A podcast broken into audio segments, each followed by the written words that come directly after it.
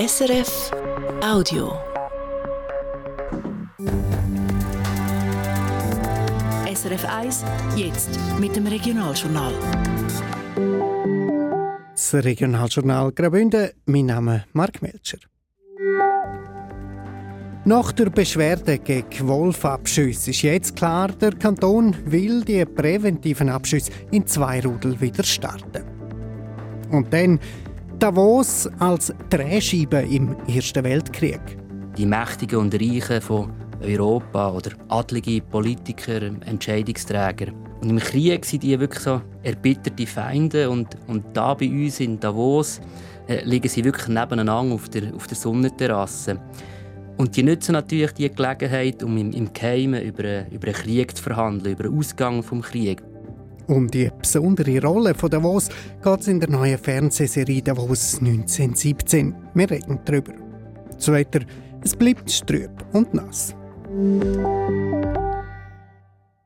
Kurzfristig und überraschend ist die Meldung am Freitagabend gekommen, dass der Kanton die präventiven Abschüsse von Wölfen per sofort stoppt. Das haben die Bündner Jagdbehörden entschieden, nachdem es Beschwerden beim Bundesverwaltungsgericht gegeben hat.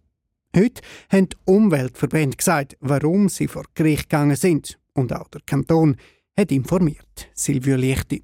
Man hat sich nicht grundsätzlich gegen die präventiven Wolfsabschüsse gestellt, sagt Zara Werli von Pro Natura Schweiz. Vielmehr haben wir sich gegen die Abschüsse gewehrt, die aus ihrer Sicht gegen geltendes Recht verstoßende und nicht verhältnismäßig sehen. Unser Ziel ist, ähm, einen gesetzeskonformen Umgang mit dem Wolf für die kommenden Jahre zu etablieren. Vor ein paar Wochen hat der Kanton grünes Licht gekriegt für mehrere Abschüsse. Die Erlaubnis aus Bern soll jetzt also teilweise vom Gericht überprüft werden. Der Bund hat Ja gesagt, um vom Jatzhornrudel bei Davos und einem Rudel im Buschlaf mehrere Jungtiere zu schiessen. Da machen die Umweltverbände Fragezeichen, weil die Rudel bis jetzt nicht speziell aufgefallen sind. Ebenfalls bewilligt hat der Bund die Eliminierung von vier kompletten Rudel. Der Abschuss von ganzen Rudel muss aber die absolute Ausnahme bleiben und darf nur dort zum Zug kommen, wo ein Rudel quasi außer Kontrolle sei. Zwei von den vier bewilligten Rudelabschüssen, nämlich die beim Starchas und dem Vorabrudel, sind nicht gerechtfertigt, sagt Sarah Wehrli. Bei den Rudelentnahmen ähm, in Graubünden ähm, dort ist vor allem die Verhältnismäßigkeit ähm, in Frage gestellt. Man hat gar nicht angeschaut, ob es noch etwas anderes gibt als der Abschuss von den beiden kompletten Rudel.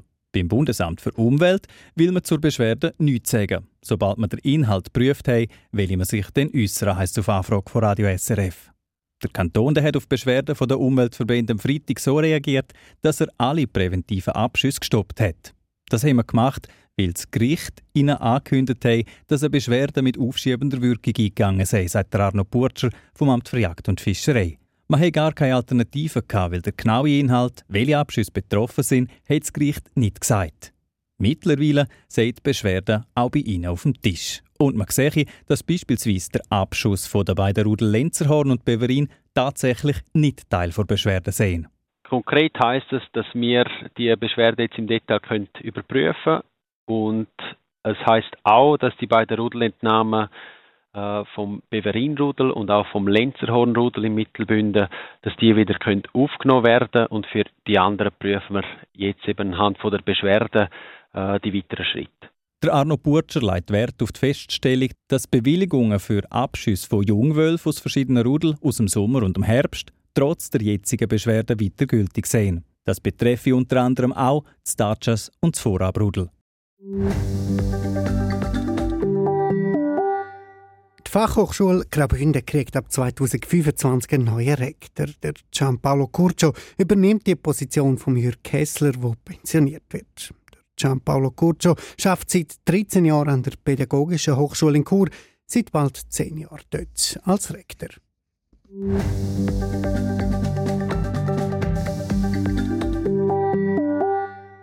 Und jetzt reisen wir zurück ins Jahr 1917. In verschneiten Davoser Winter, mitten im Ersten Weltkrieg. Die Mächtigen von dieser Welt verhandeln in Davos über die Zukunft von Europa. Agenten jagen sich gegenseitig und mit ihnen eine junge Bündner Krankenschwester. Und du? Woher kommst du? Westfront, hinter Verdun. Vater, Du hast kein Kind. Inspiriert von wahren Begebenheiten. Ich weiß, wo dein Kind ist. Gräfin. Ich bin die Einzige, die an dich glaubt. Beweise mir, dass du es wert bist. Die neue SRF-Spionageserie. Was ist mit der Krankenschwester? Der verwöhnte Göre weiß zu viel.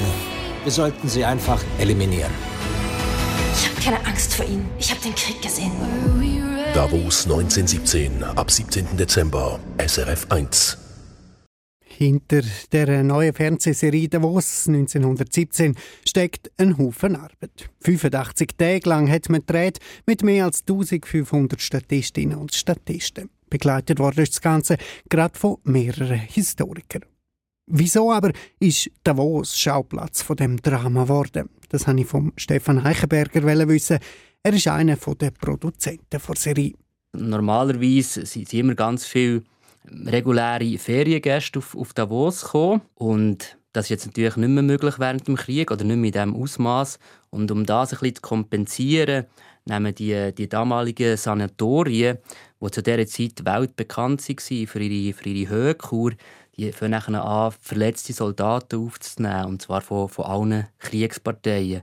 Und gleichzeitig, und das ist, das ist sehr wichtig für unsere Geschichte, tummeln sich in diesen Sanatorien auch noch die um, die sich so eine Höhenkur trotz Krieg und, und Inflation können leisten können. Und das sind die, sind die Mächtigen und Reichen von Europa oder adlige Politiker, Entscheidungsträger. Und die kommen wirklich von, von überall, also von Russland, Deutschland, England, Frankreich etc. Und im Krieg sind die wirklich so erbitterte Feinde und, und da bei uns in Davos äh, liegen sie wirklich nebeneinander auf der, auf der Sonnenterrasse. Und die nutzen natürlich die Gelegenheit, um im, im Geheimen über, über einen Krieg zu verhandeln, über den Ausgang des Krieges. Und man kann also wirklich sagen, in dieser Zeit findet man in Davos sozusagen die Welt unter einem, unter einem Brennglas. Wieso gerade das Davos als, als Dreh- und Angelpunkt? Also es hat ja zu dieser Zeit ganz verschiedene grosse mondäne Kurorte in der Schweiz. Ähm, was hat Davos dort ja, so einzigartig gemacht? Ja, wenn man ein bisschen zurückschaut, oder, heute ist Davos weltbekannt, ich würde jetzt mal sagen speziell oder auch wegen dem WEF. Dass Davos aber eben schon vor über 100 Jahren so wie ein politischer Hotspot war, das ist eigentlich mehrheitlich unbekannt in der Öffentlichkeit. Dass Davos aber wirklich schon vor 100 Jahren eben so ein international wichtiger Ort war, das zeigt sich eben auch am Fakt, dass es dann zu dieser Zeit ganz viele ausländische Konsulate gegeben also Konsulat vom Deutschen Kaiserreich, Konsulat von Russland, Frankreich, Holland oder Portugal. Und es hat zu diesen Zeiten auch Zeitungen gegeben auf Englisch, Französisch und Russisch und nicht nur auf Deutsch. Und dass so ein verhältnismäßig kleiner Bergort so international ist, das ist wirklich sehr, sehr außergewöhnlich. Sie haben es vorher schon ein bisschen angetönt. Eben, da hat man in Davos oder da verhandelt man Davos in der Serie so ein bisschen auf dem, auf dem diplomatischen Parkett über den Ausgang vom Krieg. Es ist ein kleiner Spionage-Agentenkrieg auch, wo sich da abspielt. Wie viel Realität steckt in dieser eigentlich fiktiven Geschichte, die man da erzählt? Uns ist wirklich wichtig, dass der Kern der Geschichte wahr ist. Und da vielleicht ein kleines Beispiel. Unsere Hauptfigur der Serie, die Bündner Krankenschwester Johanna Gabentuller, die hat an Kriegsfront dient und kehrt nachher schwanger nach Davos zurück. Und diese Figur hat es so nicht eins zu eins gegeben. Auf der anderen Seite ist es eben gleichzeitig historisch verbrieft, dass es mehrere Bündner Krankenschwestern gegeben zu dieser Zeit, die eben an Kriegsfront für das Rote Kreuz dient haben. Und unsere Richtschnur war dort wirklich immer, ja, es hätte so können sein oder es muss so sein, dass sich so hätte können abspielen Das heisst, wir haben es wie selber auferlegt, dass wir Fakten dürfen weiterspinnen aber dass wir keine Fakten erfinden. Wer äh, Davos heute kennt, das ist ein äh, moderner Tourismusort, aber im Film taucht man dann gleich immer wieder ein, äh, ja, so ein bisschen in die Welt von, von 1917. Wie, wie hat man das gemacht, um Davos, um die Bilder so, so auszusehen wie damals? Wie viele Kulissen oder auch computerprogrammierte Kulissen ist da, ist da drin? Ja, man kann so auf eine einfache Formel abbrechen und sagen, eigentlich fast alle Aussenaufnahmen, die sind wirklich im Bündnerland und vorwiegend in Davos gedreht worden und die meisten Innenaufnahmen haben wir, haben wir im Studio gedreht. Die Aussenaufnahmen, das haben wir wirklich versucht, an Original-Schauplätzen zu drehen. So zum Beispiel eben auch unsere, unsere Aussaufnahmen für unser Hauptmotiv, im Sanatorium, wo in unserer Serie Kurhaus Kronwald heisst. Und diese Aussaufnahmen die haben wir beim Hotel Schatzalp in Davos gedreht. Und das ist vielleicht noch eine spannende Anekdote. Wir haben äh, sehr lange gesucht, einen Ort, eine Straße, wo wir quasi eine historische Hauptstraße erzählen können, wo, uns, wo uns quasi das historische Davos von dieser Zeit kann vermitteln kann. Und wir haben überall geschaut, natürlich auch als erstes in Davos selber. Aber in Davos selber ist mittlerweile schon so viel modern verbaut, dass wir das eigentlich nicht mehr gefunden haben. Und am Schluss haben wir tatsächlich in, in, in Vulpera eine Ecke gefunden, wo wir eigentlich das historische Davos am besten erzählen können. Und dann gleichzeitig eben die Innenaufnahmen, die haben wir meistens im, im Studio in Deutschland gedreht. Und da gibt es verschiedene Gründe. Erstens mal, weil es in der Schweiz eigentlich gar keine Studios gibt. Das ist mal der eine Grund.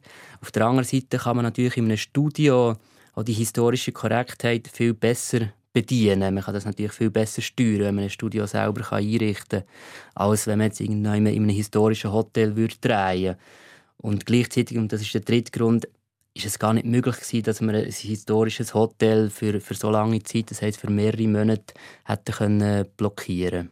Serie äh, die lebt schon auch von diesen ziemlich epische Bilder, zum Teil vor verschneiter Berglandschaft. Ähm, dreht haben sie das zum grossen Teil im letzten Winter.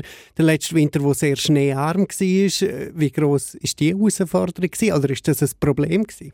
Der Schnee, das ist so wie ein USP, ein Unique Selling Point für, für diese Serie, auch international ist das noch nicht so viel gesehen, dass man eine Spionageserie im Winter erzählt. Und wir haben auch immer gesagt, ja, diese Serie, das ist wie so ein, Western im Schnee. Das heißt, wir haben den Schnee unbedingt gebraucht.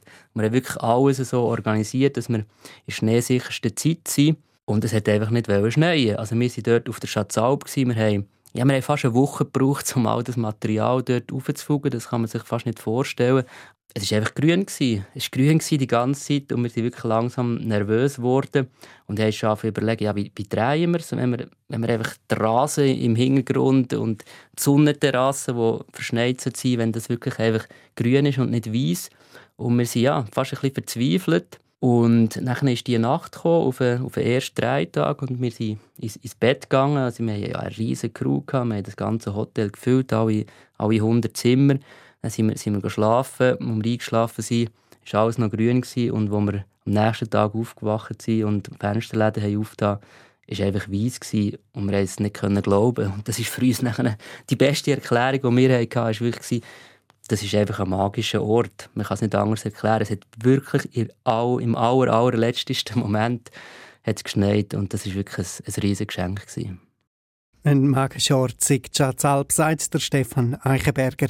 Er hat als Produzent bei der neuen Serie mitgeschafft. Davos 1917 kann man ab dem Freitag auf PlaySwiss schauen. Am Sonntag kommen die ersten zwei Folgen im Fernsehen auf SRF 1. Das ist das Regionaljournal Graubünden auf SRF 1. Es ist 5 vor 6 Zu der Wetterprognose heute mit der Sabine Palmer. Heute Abend und in der Nacht machen Regen und Schnee zwischen ihnen auch mal kurz Pause. Die Temperaturen sinken auf 3 bis minus 1 Grad. Morgen geht es aber dann wieder mit trübem und zeitweise nassem Wetter weiter. Besonders von der Surselva über die Herrschaft bis ins Prättigau regnet es immer etwa die. Schneien tut es erst oberhalb von etwa 1500 bis 2000 Meter.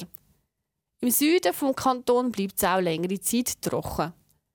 Die Temperaturen kommen morgen in St. Moritz und Zernetz auf 4 Grad, Savonin und Kloster gibt es 6 Grad, Roveredo 8, in Chur gibt es bis zu 9 Grad und in Langquart und in Meierfeld wird es 10 Grad.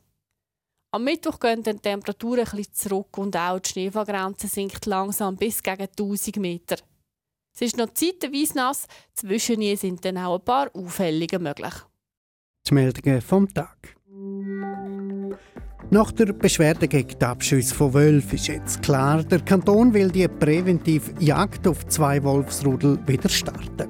Das Lenzerhorn und das Beverinrudel sind vor Beschwerden ausgenommen. Inzwischen hat man die Beschwerden können anschauen, heisst es von den Verantwortlichen beim Amt für Jagd und Fischerei. Die Beschwerde richtet sich unter anderem gegen die kompletten Abschüsse von Stachas und Vorabrudel. Dort geht es darum, bis auf weiteres keine präventive Abschüsse. Die Fachhochschule Graubünden kriegt ab 2025 einen neuen Rektor. Der Gianpaolo Curcio übernimmt die Position von Jürg Kessler, der pensioniert wird. Der Gianpaolo Curcio schafft seit 13 Jahren an der Pädagogischen Hochschule in Chur, seit bald 10 Jahren dort als Rektor. 85 Drehtage und über 1500 Statistinnen und Statisten. Ein Haufen Arbeit ist in die neue Serie Davos 1917 geflossen, die am Sonntag auf SRF 1 läuft. Die Serie spielt in Davos im Ersten Weltkrieg, wo die Mächtigen über den Ausgang vom Krieg verhandeln. Das Gespräch über die Serie und alle unsere Sendungen finden Sie zum Nachlesen unter srf.ch-audio oder überall dort, wo es Podcasts gibt. So viel Regionaljournal Graubünden für heute. Mein Name ist Mark Melcher. Ich wünsche einen schönen Abend. Das war ein Podcast von SRF.